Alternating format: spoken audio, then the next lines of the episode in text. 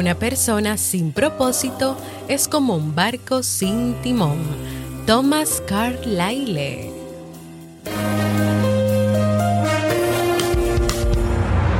¿Quieres mejorar tu calidad de vida y la de los tuyos? ¿Cómo te sentirías si pudieras alcanzar eso que te has propuesto? ¿Y si te das cuenta de todo el potencial que tienes para lograrlo? Bienvenida al programa que te ayudará a desarrollar hábitos, establecer mejores relaciones, empoderarte y potenciar tu estado de felicidad personal. Transmitiendo cada semana para todo el mundo desde tu reproductor de podcast favorito. Y ahora contigo, tu anfitriona Jamie Febles, psicóloga, escritora, madre y emprendedora quien te acompañará en este recorrido hacia tu desarrollo personal y hacia el logro de tus sueños. Esto es Vivir en Armonía.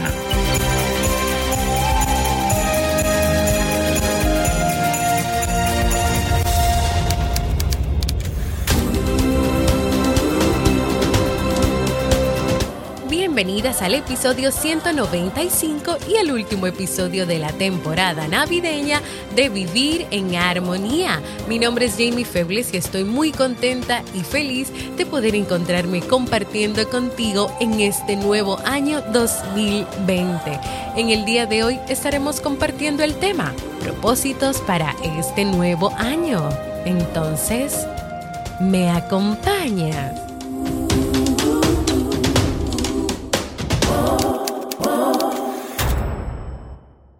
Bienvenidas y bienvenidos a Vivir en Armonía, un podcast que siempre tienes la oportunidad de escuchar cuando quieras donde quieras y en la plataforma de podcast de tu preferencia. Feliz año nuevo 2020, mi querida comunidad.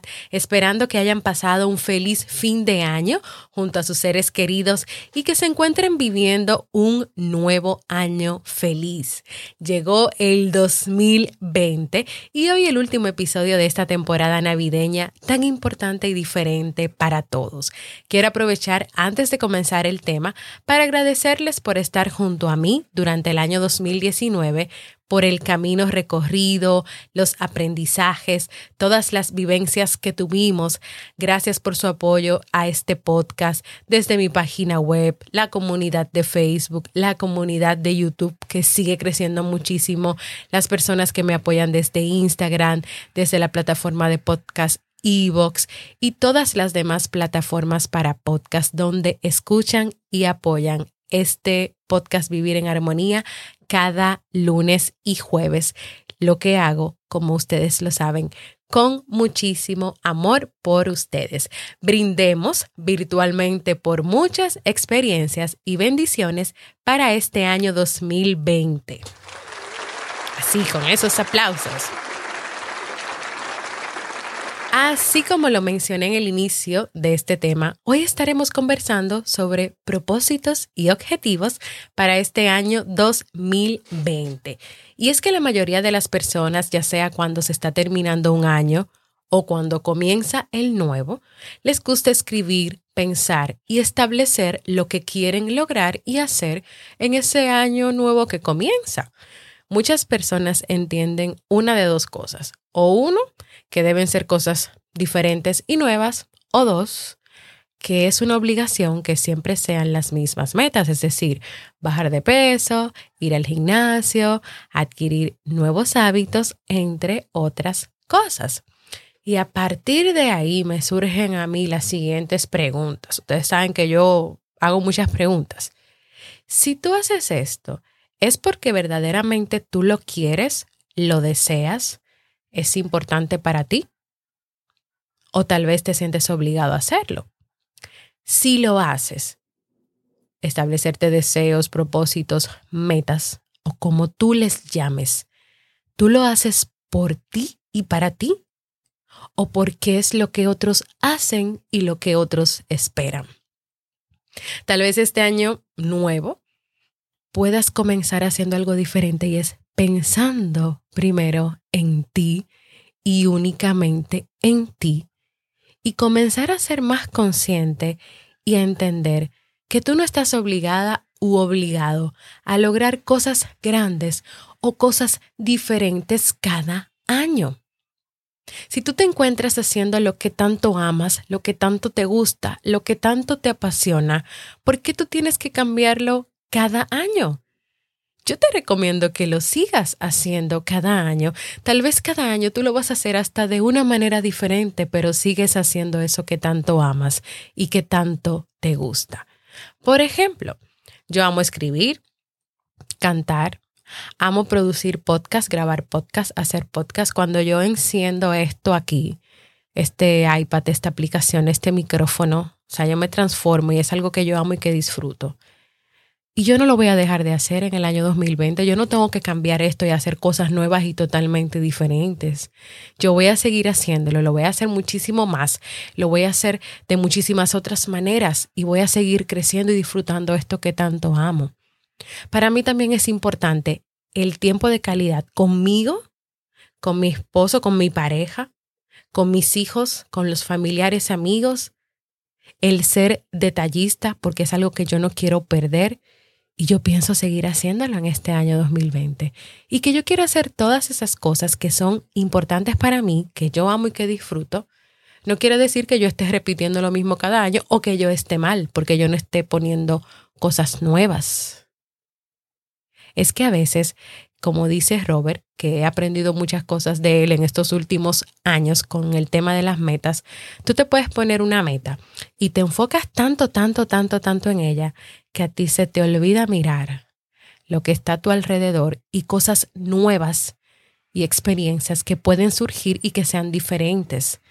Y gracias a que yo he podido comenzar a ver esto de una manera diferente, el tema de las metas, de los propósitos, yo he podido hacer cosas que yo no esperaba que iba a ser, que yo no tenía escrito que iba a ser, pero que he disfrutado hacer y que me ha encantado y que me ha gustado hacer porque he estado con una actitud de apertura a vivir lo nuevo, a recibir las cosas nuevas que vienen.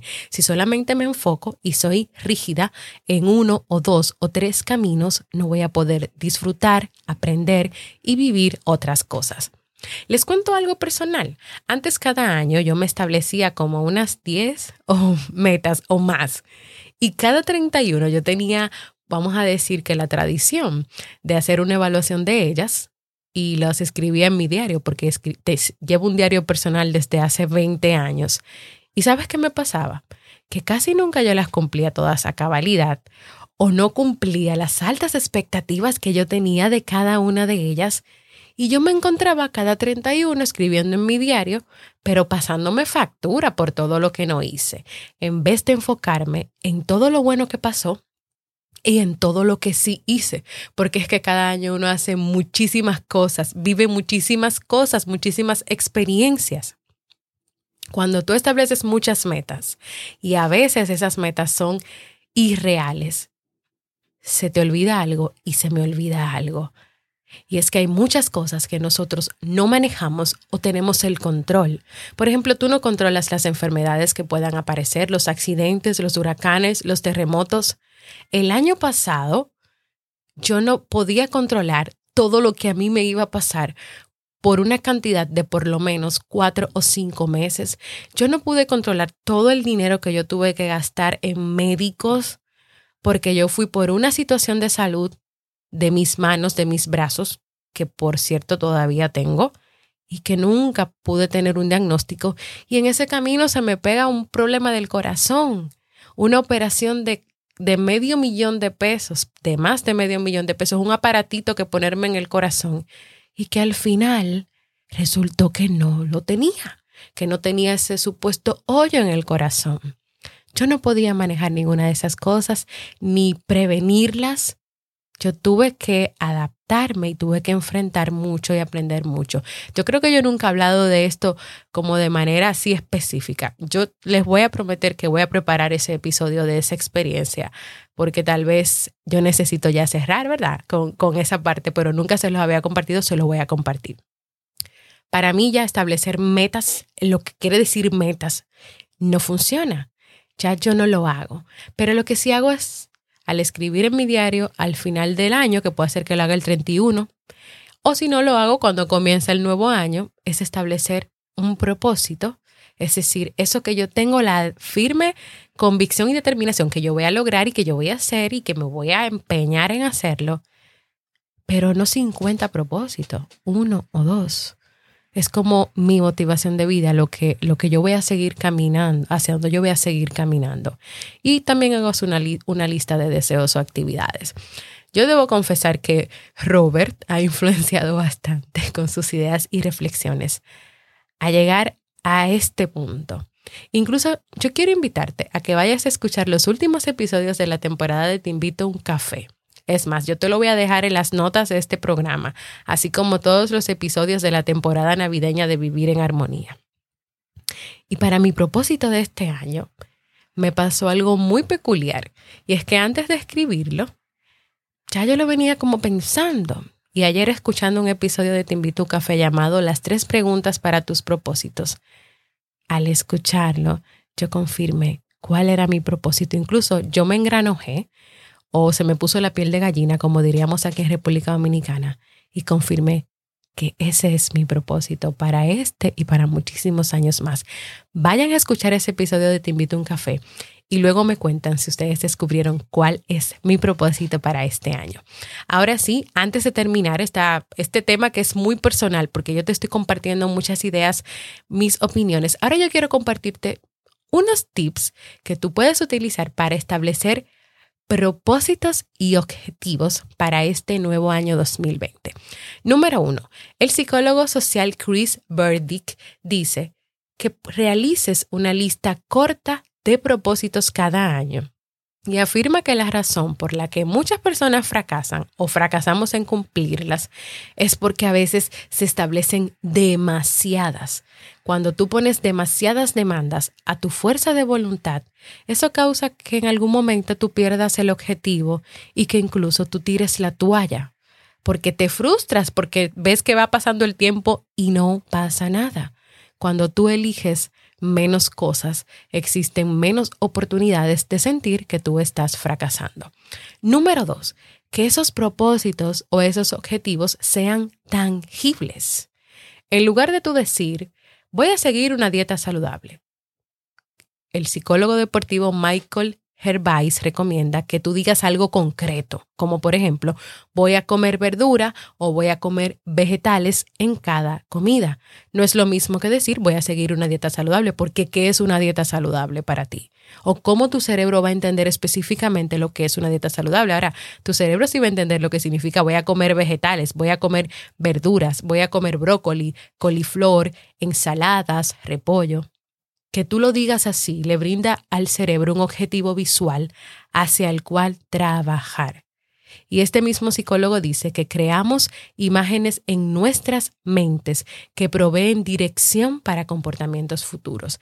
Cuando somos más claros y más tangibles en lo que decimos y en lo que nos proponemos, estamos dando una dirección más clara a nuestro cerebro, a nuestro cuerpo, a lo que somos. Número tres, decide un tema general para el próximo año. Es decir, ¿de qué se va a tratar el 2020 para ti? Tal vez del año del balance, del año de la salud, en el sentido de que tú quieres trabajar en tener un mejor hábito de sueño, de alimentación, de ejercicio. Tal vez del balance es en el que tú no te vas a proponer hacer muchísimas cosas, sino que tú vas a tratar de balancear tu vida profesional personal, de pareja, de familia, de amigos, de trabajo. Decide con una palabra si, aquí lo, si así lo quieres y si lo quieres, eh, pues hacer como, como un experimento en alguna palabra o alguna frase que se convierta en el tema de lo que te impulsará a lo, largo de los 12 meses. Recuerdo a Robert que el año pasado fue el año de la incertidumbre. Hay unos episodios por ahí que también tú puedes buscar y creo que este año será el año de la música. Número cuatro, conoce tus límites. Aunque quieras, tú no puedes hacerlo todo. No pretendas ser la mejor atleta y al mismo tiempo ser la mejor astronauta y la mejor programadora. O sea, cuatro, tres cosas totalmente diferentes, pero que tú quieres lograrlo todo al mismo tiempo. Todos tienen un límite y tú tienes que conocer cuáles esos son esos límites. ¿Por qué? Porque sabiendo esto, tú te vas a fijar objetivos que sean acorde a tus límites, a tus capacidades y a tus talentos. Si tú nunca has corrido un maratón, tal vez tú no te vas a establecer un propósito de que tú vas a correr cinco maratones, porque primero tiene que haber un proceso de preparación, de conocer tu cuerpo, de tú comenzar a correr poco a poco, de comenzar un entrenamiento. Y tal vez si tú lo comienzas desde ahora, tú puedas hacer un maratón, pero tal vez cinco o seis, si nunca has corrido en tu vida. Entonces hay que saber hasta dónde llegan tus límites. Tal vez tú quieras ser, mi objetivo será ser la madre perfecta. O sea, que tú vas a abarcar aquí un sinfín de cosas y una lista de 50 cosas que tienes que hacer para ser esa madre perfecta. Pero ¿y tus límites? Y el tiempo para ti, porque tú no puedes ser solamente mamá cuando también, por ejemplo, seas esposa, pero también eres persona y tienes necesidades que son propias de ti. Y por último, y no menos importante, no uses el futuro eterno. Si tú escribes objetivos o propósitos que estén planteados para el futuro, todo el tiempo, ¿sabes lo que pasará? Se mantendrán en el futuro y por tanto, no creo que los puedas lograr. En vez de tú decir, voy a bajar de peso, puedes decir, me voy a proponer realizar actividades diarias y necesarias como correr, caminar, ir al gimnasio, nadar, para tener un peso X. Y así voy a lucir mejor, más saludable, más atractiva o más atractivo. Y así hemos llegado al final de este último tema de la temporada navideña de vivir en armonía, esperando que sea de mucho provecho para ti, que estos tips y que esta experiencia personal pueda servirte de mucho. Recuerda que en las notas del programa te voy a dejar los episodios que te mencioné y quiero invitarte a que me dejes un mensaje de voz contándome cuáles son tus propósitos, tus objetivos o como tú les llames para este nuevo año 2020. Puedes hacerlo en jamiefebles.net barra mensaje de voz porque para mí es muy importante escucharte.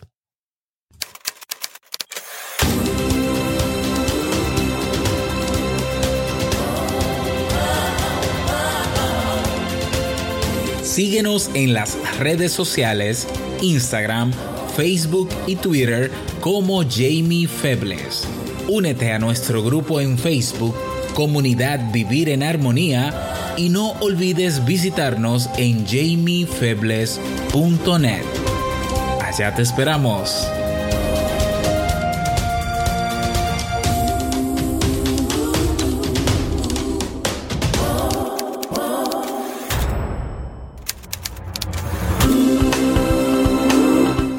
Antes de, terminar, quiero invitarte a que puedas ir a jamiefebles.net barra proponer y me dejas por ahí cuáles temas te gustaría que trabajáramos en este nuevo año en Vivir en Armonía y también cuáles libros te gustaría que leamos en este nuevo año. Tenemos 12 meses para leer 12 libros. Quiero invitarte a que compartas este y todos los episodios de esta temporada navideña con aquellas personas que tú creas que este contenido pueda aportar armonía a su vida. También quiero invitarte a formar parte de nuestra comunidad exclusiva de Facebook vas a Facebook y pones comunidad Vivir en Armonía, donde vas a continuar recibiendo en este año motivaciones, le damos seguimiento a los libros que leemos cada mes, así como también tú te enteras, primero que nadie, primero que todo el mundo, de todo lo que pasa en Vivir en Armonía. Y si todavía no lo has hecho, a que te suscribas a cualquier plataforma para podcast como Spotify, Evox, Apple Podcast y recibas directamente la notificación de los nuevos episodios. Gracias por escucharme. Para mí ha sido un honor y un placer compartir contigo.